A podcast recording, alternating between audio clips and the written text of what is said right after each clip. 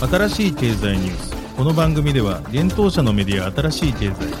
ブロックチェーン仮想通貨フィンテックに関する日々のニュース解説を平日毎日音声コンテンツでお届けしています。そして新しい経済ではブロックチェーン仮想通貨に関するニュース解説記事やインタビュー記事学習記事などのたくさんのコンテンツを掲載しております。ぜひ新しいひらがな経済漢字で検索してメディアもチェックしてください。そして LINE 公式アカウントではメディアの更新情報を配信しております。LINE 公式アカウントにもぜひご登録ください。この番組はフィナンシェとデジタルエンターテイメントアセット DEA の提供でお送りします。フィナンシェはスポーツチームやエンタメプロジェクト、DAO などのトークンを購入して支援ができる新しいクラウドファンディングサービス。サッカー J リーグ、野球、バスケなどのプロスポーツチームをはじめ、映画やアイドル、インフルエンサーなど100以上のプロジェクトのトークンがフィナンシェで購入できます。さらに、トークン購入者はプロジェクトに応じたキャンペーン参加や NFT などの特典も。ぜひ iOS や Android でフィナンシェのスマホアプリを入れて新たな応援体験を味わってください。あなたの夢がみんなの財産になる。フィナンシェ。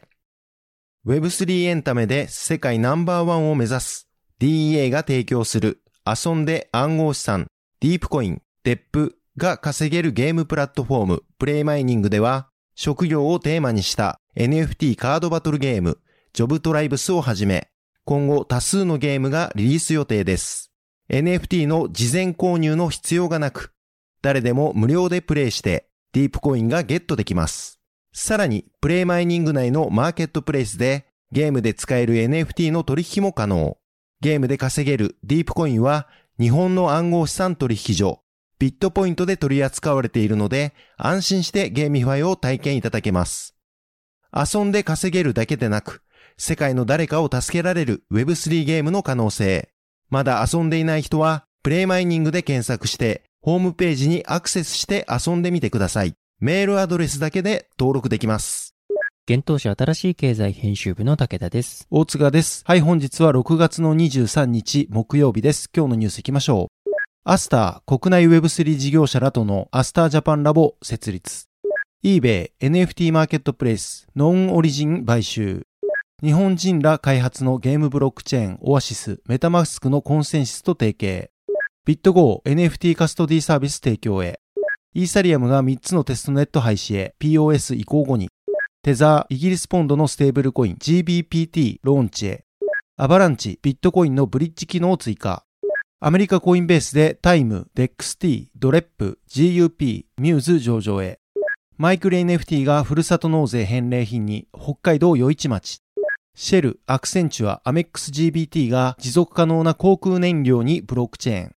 一つ目のニュースは国内 Web3 事業者による Astar Japan Lab 設立というニュースです。日本初のパブリックブロックチェーン Astar Network が国内 Web3 事業者を中心としたコンソーシアム組織 Astar Japan Lab を設立したことが分かりました。発表によると Astar Japan Lab は国内事業者と Web3 サービスプロバイダーの交流、協業を促進することを目的にしたコンソーシアムということです。 Astar 経済圏のさらなる発展を目指すため6月23日に設立がされました。このコンソーシアムではは Astar 及び Astar の実験的ネットワークである Shiden Network を利用したサービス開発やビジネス創出に関わる国内事業者が必要とする情報の調査、研究、知見の集約、意見交換を積極的に行うといいます。設立初期の活動内容としては、ブロックチェーン NFT の活用ケースを提案、ソリューションプロバイダーとの引き合わせ、国内初 Web スタートアップに向けて海外 VC の紹介、参加者向けの Astar 利用事例の共有勉強会、 Astar コミュニティやアンバサダーとの連携。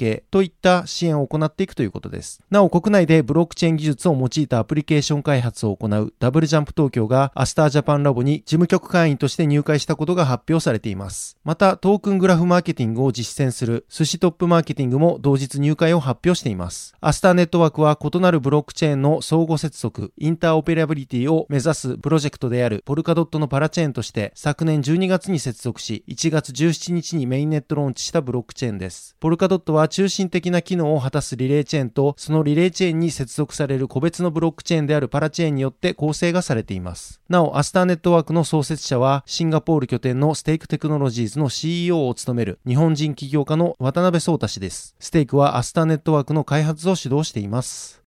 続いてのニュースは eBay が NFT マーケットプレイスノンオリジン買収というニュースです。米国を拠点にグローバルで EC 事業を展開する eBay が NFT マーケットプレイスノンオリジンを買収したことが6月22日に分かりました。契約はすでに締結しているようですが、買収額については非公開ということです。イギリス・マンチェスター発のノンオリジンはイーサリアムベースのマーケットプレイスで NFT アートを中心に取り扱っています。eBay は昨年5月に同社プラットフォームにて NFT の販売に対応することことを発表し、その後、今年5月に NFT プラットフォーム、ワンオブと提携し、初の NFT コレクションを販売していました。なお、この NFT は、アメリカ NHL の元プロアイスホッケー選手、ウェイン・グレツキーに関するもので、eBay 上で販売されました。管理や転売は、ワンオブで実施する形になっており、ポリゴン上で発行されていました。eBay は今回の買収について、この買収は eBay の技術主導の改革における重要なステップであり、世界トップの収集品、配布物に対し、デジタルコレクションの新時代を先導すると述べています。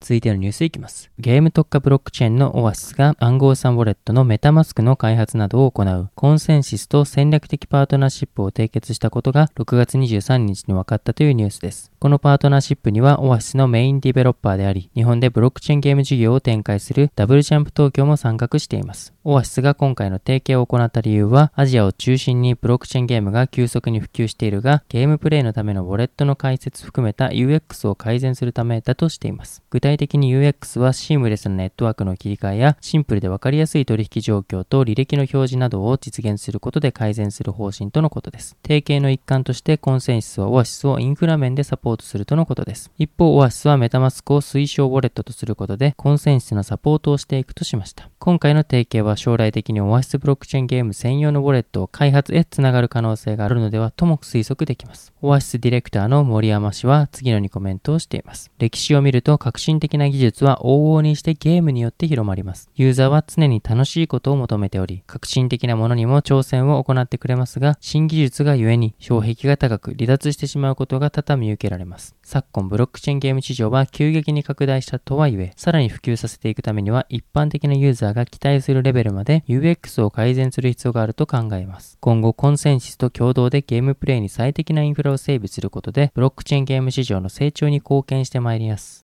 続いてのニュースいきます。暗号資産などデジタル資産のカストディ企業ビット GO が NFT のフォットウォレットのカストディサービスを提供開始することが6月22日に分かったというニュースです。サービス開始によりビット GO の顧客は OpenC、LuxLayer、Artblocks、GM、ラリブルなど様々な NFT マーケットプレイスとのやり取りが可能になるといいます。ビット GO はマルチシグネチャーでのセキュリティと24時間365日の出勤アクセス及びサポートを活用し、顧客である700以上の機関投資家が NFT を安全に受信、保有、送信することを可能にするといいます。このサービスは ERC721 及び ERC1155 プロトコルに加え、 CryptoPunks との互換性もあるとのことです。NFT 市場が発展し成熟していく中で、機関投資家、クリエイター、投資家にとって大切な資産を安心して保管することは必要不可欠なことであり、ビット GO はサービスを通してハッキングやフィッシング攻撃の減少に貢献していきたいと言います。 BitGo の CEO、マイク・ベルシェ氏は次のにコメントをしています。NFT 領域はユースケースやアプリケーションの増加とともに、この1年間で大きな成長を遂げました。より多くのビルダーが現実世界の問題を解決し、より多くの投資家が参加しています。これまで欠けていたのは、これからのデジタル資産とその所有者を保護するための制度的なインフラです。2013年以来、 BitGo はデジタル資産を安全に保有することを望む機関投資家や企業にサービスを提供することに専念してきました。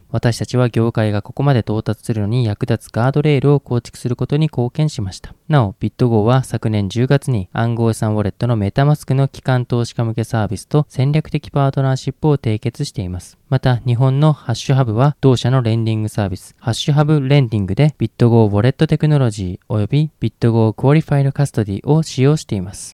続いてのニュースいきます。イーサリアムのテストネットであるキルン、ロプステン、リン KV の3つのネットワークが今後のアップデートであるマージ5に廃止される予定であることが6月21日に分かったというニュースです。イーサリアム財団のプロトコルサポートチームはこの3つのテストネットを非推奨とし、ゴエリまたはセポリアのテスト環境に移行するように伝えました。なお、マージとはイーサリアムにおけるコンセンサスアルゴリズムを POW から POS へ移行するアップグレードのことです。イーサリアム2.0のチェーン、ビーコンチェーンにイーサリアム1.0のチェーン、エグゼキューションチェーンを移行する計画となっており、2022年後半に実施される予定です。同チームのブログ投稿によると、今年3月に立ち上げられたキルンは、イーサリアムメインネットがマージを完了し、POS に移行した直後にシャットダウンされるとのことです。また、イーサリアムで最も古いテストネットであるロプステンは、今年の第4四半期に廃止となるようです。リンケフィーについては、このまま POS には移行せず、来年第2四半期に閉鎖されるとのことです。なお、キルンは大型アップグレード、マージに向け3月にローンチされ、同時にマージを実施しました。また、ロプステンはは今月8日に同じくマージを実施し、POS に移行完了しています。イーサリアムにはメインネットをコピーしたテストネットワークが複数存在しています。これにより、アプリケーション、ツール、インフラストラクチャー及びプロトコルの開発者はメインネットにデプロイする前に無料でバグのチェックなどテストが実施できるようになっています。しかしテストネットはメインネットと同じく全ての機能を持っているため、時間経過とともにデータが大きくなり、ノードの実行と保守が困難になります。そのため、テストネットは定期的に廃止されるというわけです。マージに向けた直近で予定定されているアップグレードとしては、6月29日に Gray Glacier が実施予定です。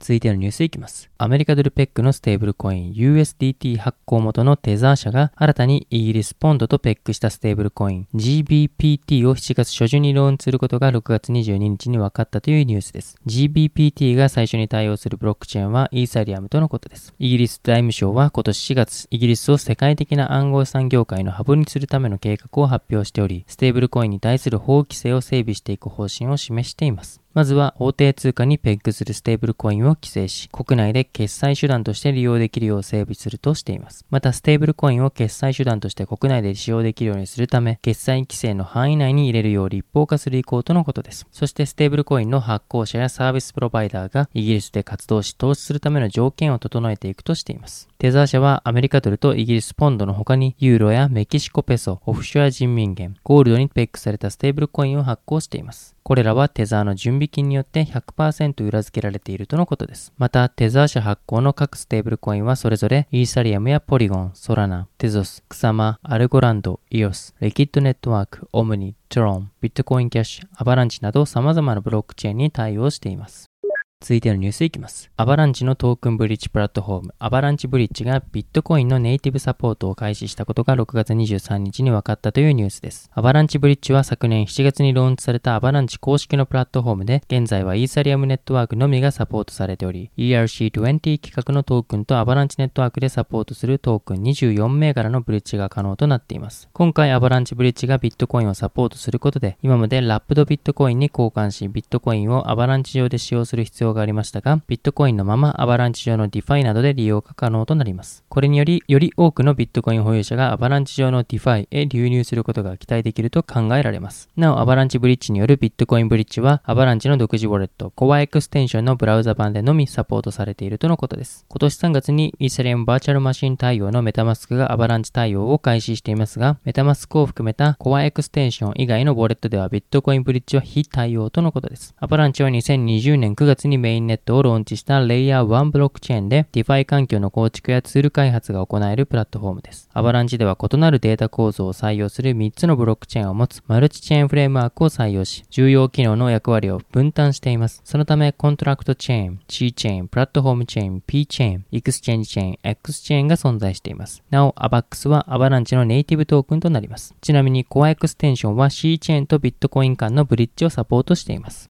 続いてのニュースいきます。アメリカ大手暗号資産取引所コインベースで暗号資産クロノテック、デックスツールズ、ドレイプ、ジュピター、ミューズの5銘柄が上場することが6月22日に分かったというニュースです。発表によるとこの5銘柄は流動性条件が満たされ次第、コインベース .com 及び同社提供の個人トレーダー向けプラットフォーム、コインベースエクスチェンジにて6月23日9時以降に取引開始される予定とのことです。取引ペアについては各5銘柄それぞれ USD をサポート後、段階的に USDT をサポートするとのことです。また取り扱いはアメリカコインベースのサービス対象全地域での対応となっています。コインベースは新規上場の検討中及び計画中暗号資産リストを公開しており、今回上場する5銘柄は同リストに記載がされていた銘柄となります。また、この5銘柄は新規銘柄や市場で取引量が比較的少ない銘柄につけるエクスペリメンタルレベル、実験的ラベルの対象通貨となっています。このラベルは市場の状況で取引量が増えた場合に削除されます。コインベースでは昨日、暗号資産 DeFi Yield Protocol、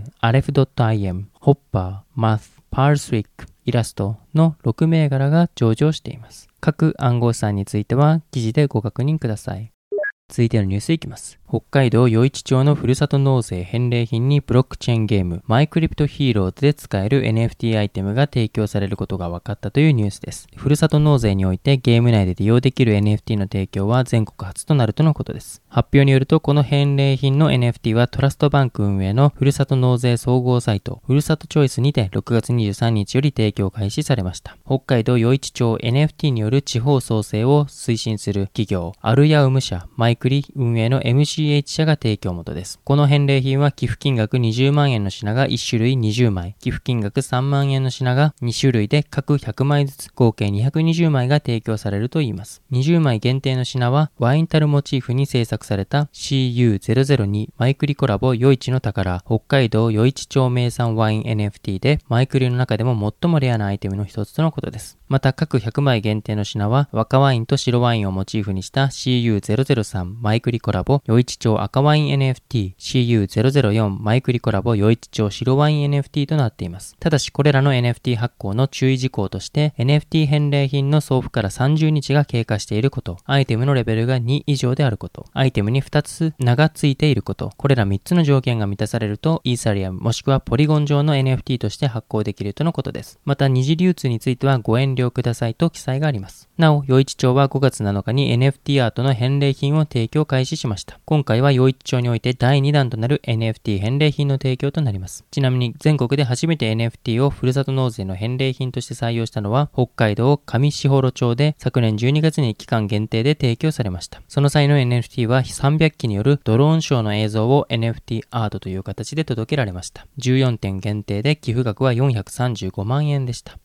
続いてのニュースは、シェルらが SAF にブロックチェーン活用というニュースです。シェル、アクセンチュア、アメックス GBT、アメリカンエクスプレスグローバルビジネストラベルの3社が共同でブロックチェーンを活用した持続可能な航空燃料 SAF のブッククレームソリューションアベリアをビジネストラベル向けに試験利用を開始することが6月20日分かりました。ブッククレームとはサプライチェーン管理モデルの一つで物理的な認証油、ここでは SAF の移動を伴わず認証油を証券化し業者などを介さずに生産者と航空業者、企業顧客との間で直接オンライン取引する方式ということです。なお、アベリアにはスイスの非営利団体エナジーウェブのブロックチェーンが活用されているということです。試験利用の段階では SAF をネットワークに移し、SAF の環境特性を企業や航空会社にブロックチェーン技術により確実に割り当てることで、ブッククレームモデルの信頼性の実証を目的としているといいます。これにより二重カウントの回避や透明性を確保することで、企業の説明責任に対応するようです。シェル航空のジャン・タシカ社長は次のようにコメントをしています。サフは航空業界の脱炭素化を実現するための重要な要素ですが、現在では希少価値が高く、従来のジェット燃料よりもコストが高いのが現状です。アベリアはサフの大規模な需要を喚起し、当社のようなサプライヤーが生産への投資をさらに増やすための自信を与え、ひいてはこれらの燃料の価格帯を下げることに貢献するでしょう、とコメントをしています。持続可能な航空燃料、サフには、従来のジェット燃料に利用されている化石由来の原料ではなく、植物などのバイオマス由来原料や飲食店や生活の中で排出される廃棄物、廃食油などが原料になっています。ジェット燃料に比べライフサイクル排出量が最大80%削減できるということです。また現在サフはジェット燃料の2から8倍の価格で販売されているため、コストのうち燃料費の割合を大きく占める航空会社は脱炭素化への追加コストを捻出するのには苦しい状況だということです。はい、本日のニュースは以上となります。このように私たち新しい経済編集部では、ブロックチェーン暗号資産に関するニュースを平日毎日ラジオで配信をしております。本日ご紹介したニュースはすべてサイトの方に上がっております。ぜひサイトの方も見に来てください。新しいひらがな、経済、漢字で検索して見に来ていただければと思います。それでは本日はありがとうございました。ありがとうございました。